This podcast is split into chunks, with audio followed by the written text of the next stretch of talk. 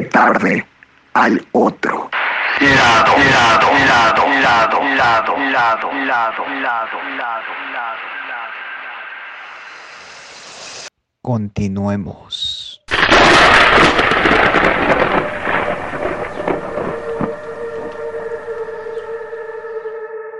El 16 de julio de 1984, cuatro años después de haberse iniciado la Guerra Popular, los terroristas planearon una de sus emboscadas más violentas que se tienen por recordadas.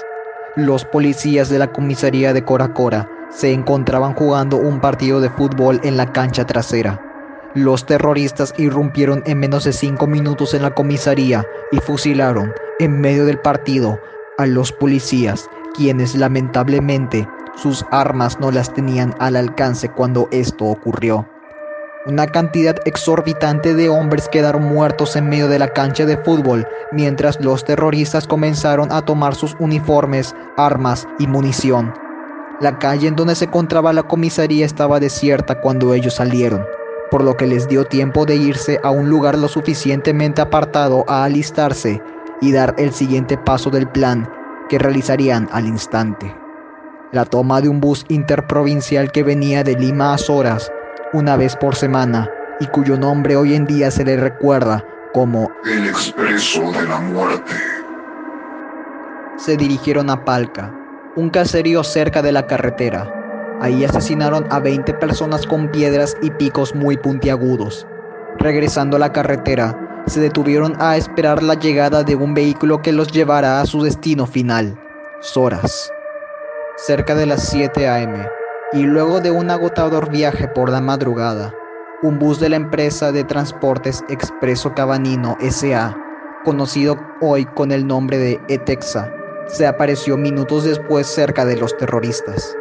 Este autobús fue interceptado inesperadamente, ya que los terroristas esta vez venían con un truco bajo la manga.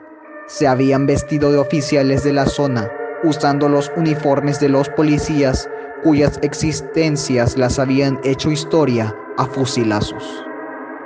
Llevaban ametralladoras y pistolas en las manos, y por si tenías la duda, este plan fue hecho por su líder, Víctor Quispe Palomino, un asesino loco y sediento de venganza por el rechazo tajante y la rebeldía de la población de Soras en adoptar la ideología del pensamiento Gonzalo. Los terroristas entraron en el bus de forma natural y sin levantar sospechas. Se detuvieron enfrente de todos, junto al conductor, y les preguntaron, ¿quiénes son los sureños en este bus? Yo, dijo uno. Yo, dijo otro. Yo, le siguió otro. Muy bien. Bájense del bus. El conductor se desarrolló el cinturón de seguridad de su asiento para levantarse pero una mano muy grande le empujó el pecho antes de que estuviera de pie por completo. No, alguien tiene que cuidar el transporte, ¿no lo crees? Le dijo un terrorista alto y fornido esbozándole una sonrisa pícara y mostrándole sus dientes de unas semanas sin haber sido cepillados. El conductor abrió los ojos y su rostro pasó de estar confundido a uno de horror. Todos los pasajeros bajaron del bus exceptuando el conductor, Constantino León, quien se quedó sosteniendo el volante con la boca abierta y sin saber qué hacer o decir. Los terroristas se llevaron a los pasajeros del bus a un matorral muy extenso detrás del pueblo de Palca. Y aunque el viaje en carretera aún no había terminado para los pasajeros, desafortunadamente, el final de todos ellos llegó en aquel matorral. Los terroristas cogieron piedras, picos y palos. Utilizaron los cuerpos de los pasajeros como tierra fértil lista para arar. Sus cráneos se convirtieron en el juego del golpe del martillo de una kermés.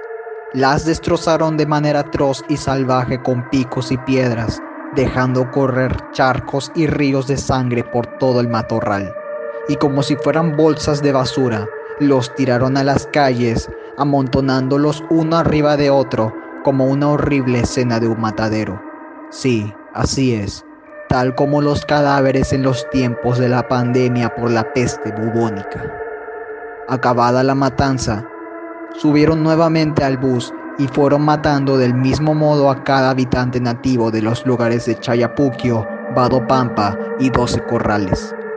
Mataron en masa a los habitantes, los fusilaron, les destrozaron sus cuerpos con picos, piedras y a patadas, y usaron cuchillos como si fueran a cortar carne de res recién cocinada por el fuego.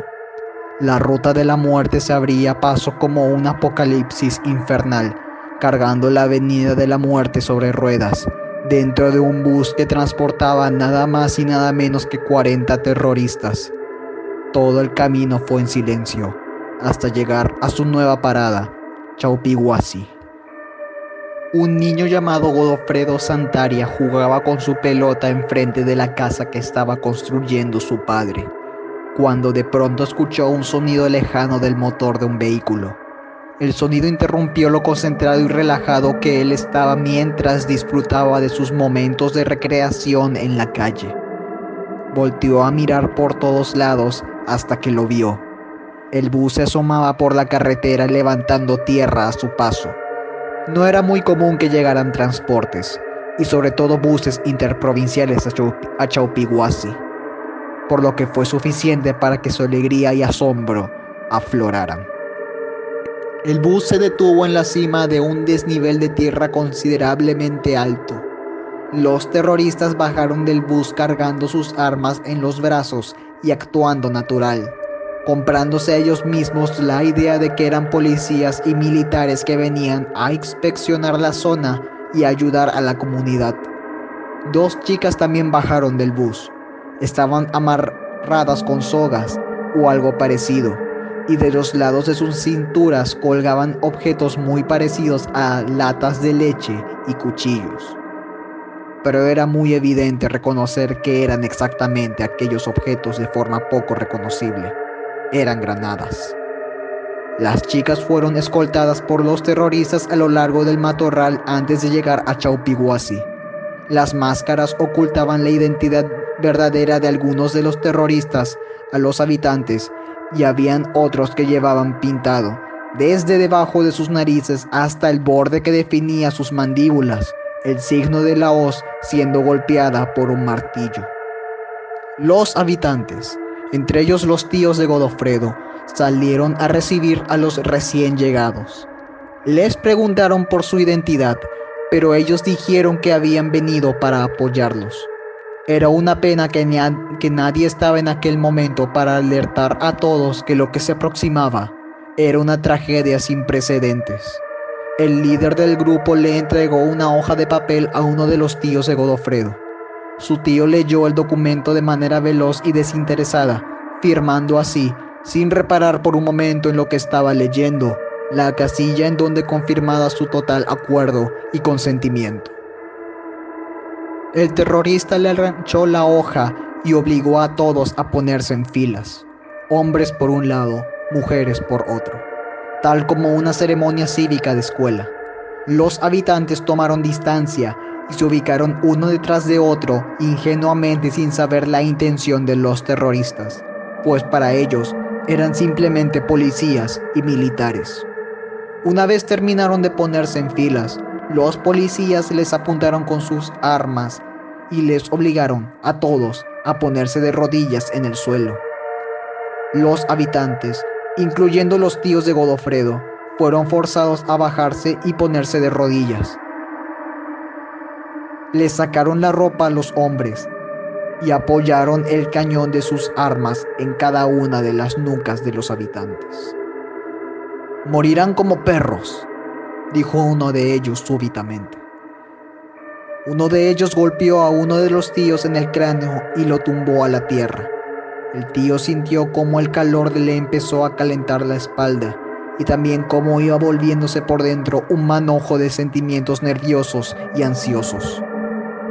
Todos temblaban, rogaban por su vida, se arrepentían sobre todo por haber salido y darles una calurosa bienvenida a su hogar, creyendo que eran autoridades que venían a darles una mano en aquellos momentos difíciles que atravesaba todo el país.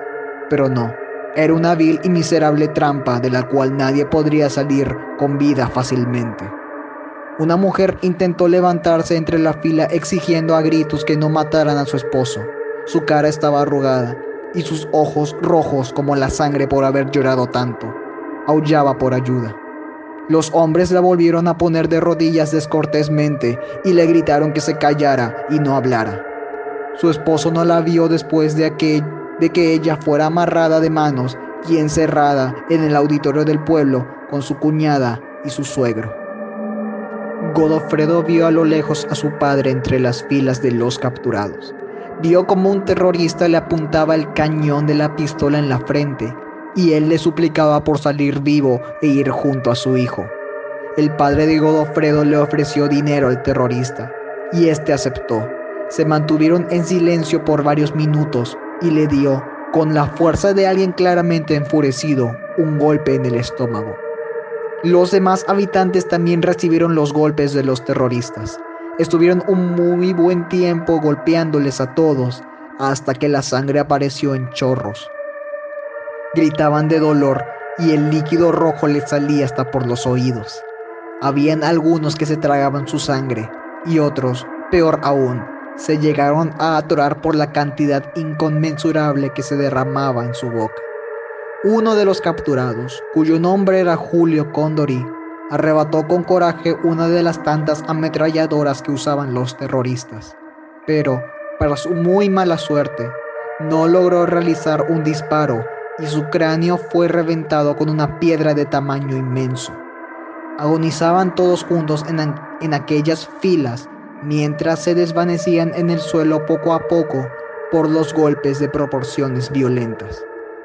Varios murieron desangrados en las calles del pueblo, sin ayuda y sin piedad.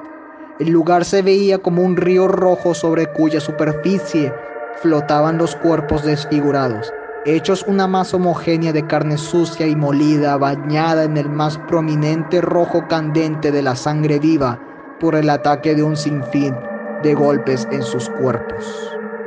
La mujer logró sobrevivir al ataque ya que logró escapar del auditorio pero durante su escape vislumbró a lo lejos cómo su suegro y su esposo eran llevados a un matorral detrás de la chacra de un hogar. Los dejaron tendidos en el suelo como sacos de basura y, del mismo modo como habían torturado a Miranda, clavaron picos, piedras y hachas en los cráneos de su esposo, suegros, vecinos y conocidos. Les rompieron los cráneos haciéndolos crujir y partir en pedazos, como galletas recién sacadas de un horno y cuyas migajas caen al suelo luego de haber sido quebradas. Cuando los terroristas se fueron, la mujer, entre todos los cadáveres bañados en sangre y polvo de tierra, se acercó llorando a mares viendo cómo su esposo resistía los últimos minutos de vida que le quedaban. Ella se agachó y lo vio a los ojos. Su esposo intentó decirle algo, pero al abrir su boca, solo llegó a mostrar que estaba llena de sangre y que ésta se derramaba sobre sus labios y cuello en cantidades exorbitantes. Antes que los terroristas se vayan, Godofredo presenció la muerte de toda su familia escondido detrás de una pared en lo alto de una no tan alta montaña. Vio también como aquellos verdugos del pueblo se retiraban cargando sus armas en sendos hombros y brazos, dejando atrás un cementerio de cuerpos triturados, molidos y despedazados, sobre un extenso matorral en donde ya no había lugar para arrojar otro cadáver por su inminente muerte. A unos pocos kilómetros siguiendo la carretera, se logró visualizar una vez más el lugar principalmente odiado por los terroristas, Soras. Se acercaban en medio de una penumbra tétrica cuyo silencio era abrumador e insoportable. El motor del autobús hacía temblar el interior al pasar por encima de las piedras y baches de tierra del lugar. Corrían las nueve de la noche de un lunes para situar exactamente los hechos. Una oscura noche trágica y clamadora de la segunda venida de la horda de verdugos que convirtieron en tan solo un día una pesadilla en donde los peores asesinos y psicópatas desquiciados que pisaron este mundo se quedan como niños jugando en un ingenuo y vago festín de Halloween. La primera persona en darse cuenta de la llegada del autobús fue una mujer oriunda residente del lugar. Su, curiosidad no pudo contenerse más en su interior, así que se vio obligada a echarle un ojo a aquello que se aproximaba en medio de la noche con grandes y redondas luces blancas. La mujer, quien se llamaba Ilia Gutiérrez, fue la primera en ver a lo lejos cómo los terroristas bajaban del autobús dirigiéndose a oscuras nuevamente hacia el pueblo de Soras. Era el 16 de julio de 1984 cuando esto sucedió.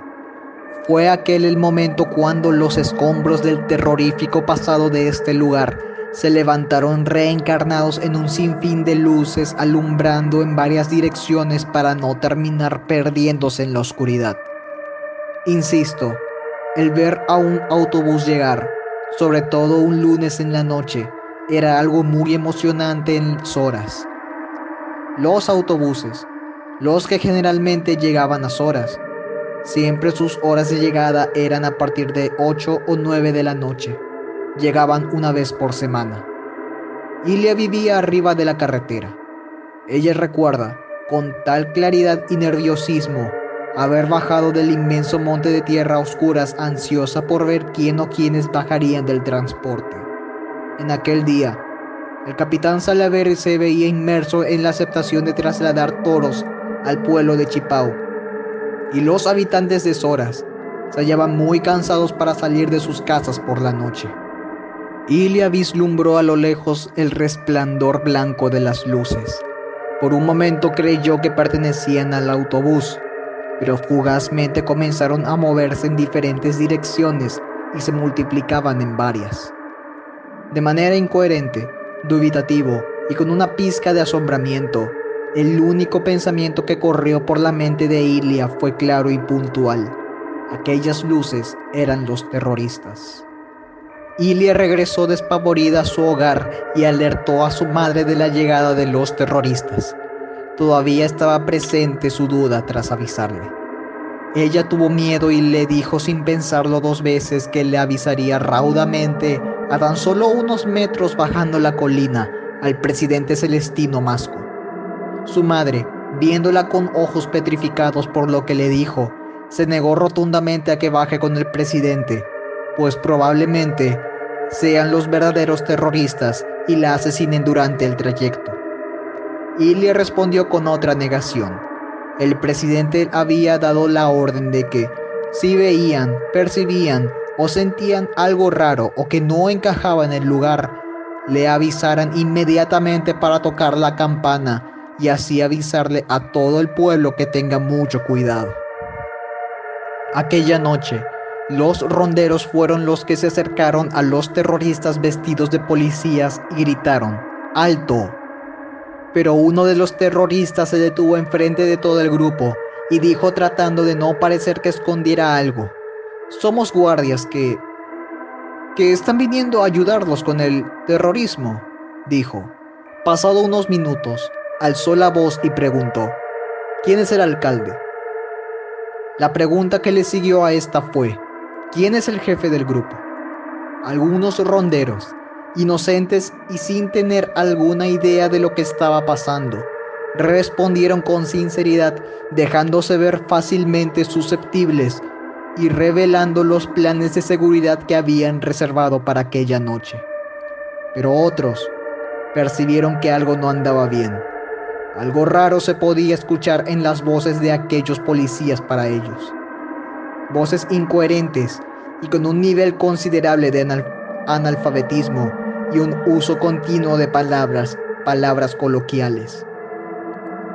Era algo desalineado, con el poder que muestra una autoridad y, dentro de una subrepticia epifanía, supieron que estaban siendo engañados. Aquellos policías no lo eran en lo absoluto. Eran los endemoniados verdugos del expreso de la muerte, los mismos que sembraron el caos y el dolor haciendo de su hogar un infierno en la tierra. Algunos, muy bendecidos por la suerte, escaparon como si no fueran a ver la luz del día. Pero pasaron los minutos y la demora del tiempo se tragó la última salvación. Fue demasiado tarde para seguir escapándose. Los ronderos, que no lograron escapar, fueron tirados al suelo y los terroristas apuntaron los cañones de sus ametralladoras a sus cabezas. Los ronderos fueron arrastrados hasta el segundo piso del local municipal de Soras. Los terroristas se excusaron diciéndoles que iban a comenzar una reunión muy importante y que todos tenían que estar presentes. Una vez dentro, los amarraron y los pusieron contra el suelo, siempre sin dejar de apuntarlos con el cañón y teniendo la mira justo en dirección a sus frentes. Los demás habitantes fueron llevados a la fuerza a su tal reunión y dentro de unos muy pocos segundos, hombres, mujeres, ancianos, incluso niños, se encontraban llorando desesperadamente y con un miedo voraz que ardía en lo profundo de sus entrañas, sobre el suelo del local. Uno por uno, fue asesinado con un disparo en la nuca. Esperaron, en un charco de lágrimas y arrepentimiento desenfrenado, su miserable muerte como pago de una vil venganza de los terroristas. Luego de unas horas, una bomba explotó y un ventarrón corrió por el lugar. Ilia, quien lo había visto todo desde la ventana de su hogar, lloraba sin saber si algún día de su larga vida se detendría. Sus ojos estaban hinchados de la rabia, terror y horripilación mientras escuchaba a lo lejos los gritos de dolor como una entrada al mismísimo infierno. Lloraba y lloraba sin cesar. Su padre, al ver lo que ocurrió, alzó su voz en alto aunque tuvo miedo, mandó a Ilia y a su esposa a esconderse en la huerta detrás de su casa. Celestino Masco corría entre las calles con una lanza en la mano, gritando desesperadamente por ayuda y una evacuación inmediata debido a la rampante tragedia que estaba ocurriendo aquella noche. Finalmente, pasada la noche, un docente que vivía en el lugar se acercó temeroso al local. El piso que daba el acceso hacia las escaleras estaba oscuro, así que tuvo que encender las luces. Tras cambiar la posición del interruptor, observó atónito cómo una gran cantidad de sangre iba goteando desde el piso superior e iba derramándose sobre cada escalón hasta llegar al suelo del primer piso. Temeroso y resistiéndose para no terminar en la locura, Subió las escaleras embarradas en sangre hacia el segundo piso. Observó que una máquina de escribir había sido lanzada violentamente de la habitación y se había roto en mil pedazos. La puerta estaba abierta. Se acercó lentamente y lo que vio no se comparó a los horripilantes sueños atroces que alguna vez tuvo al dormir. En el cuarto yacían sobre el suelo, amontonados uno sobre otro como sacos de arena y cemento, los cadáveres en sangre muerta de los que fueron capturados la noche anterior. El suelo era de color rojo oscuro, una piscina de sangre que bañaba el lugar como un río en donde la peor masacre haya ocurrido. 104 muertos en tan solo un día. Fue lo que se encontró en aquel segundo piso.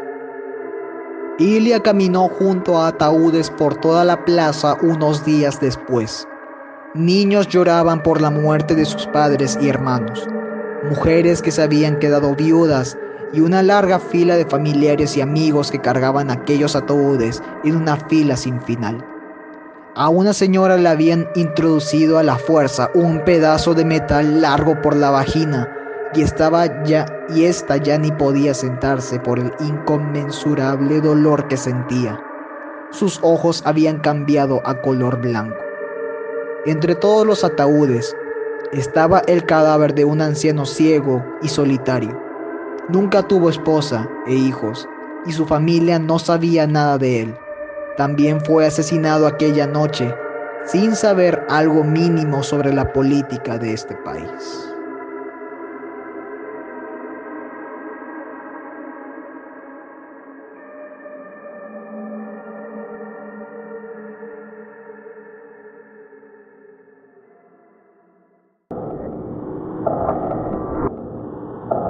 Si te gustan mis historias, compártela con tus amigos y conocidos y sígueme en mis redes sociales para que no te pierdas ningún nuevo episodio. Si quieres apoyarme más, dale like a las publicaciones de mis redes sociales. Eso me animará a seguir dándote contenido gratuito como este. Muchas gracias por escuchar este podcast. Te deseo un muy buen día y que duermas bien esta noche.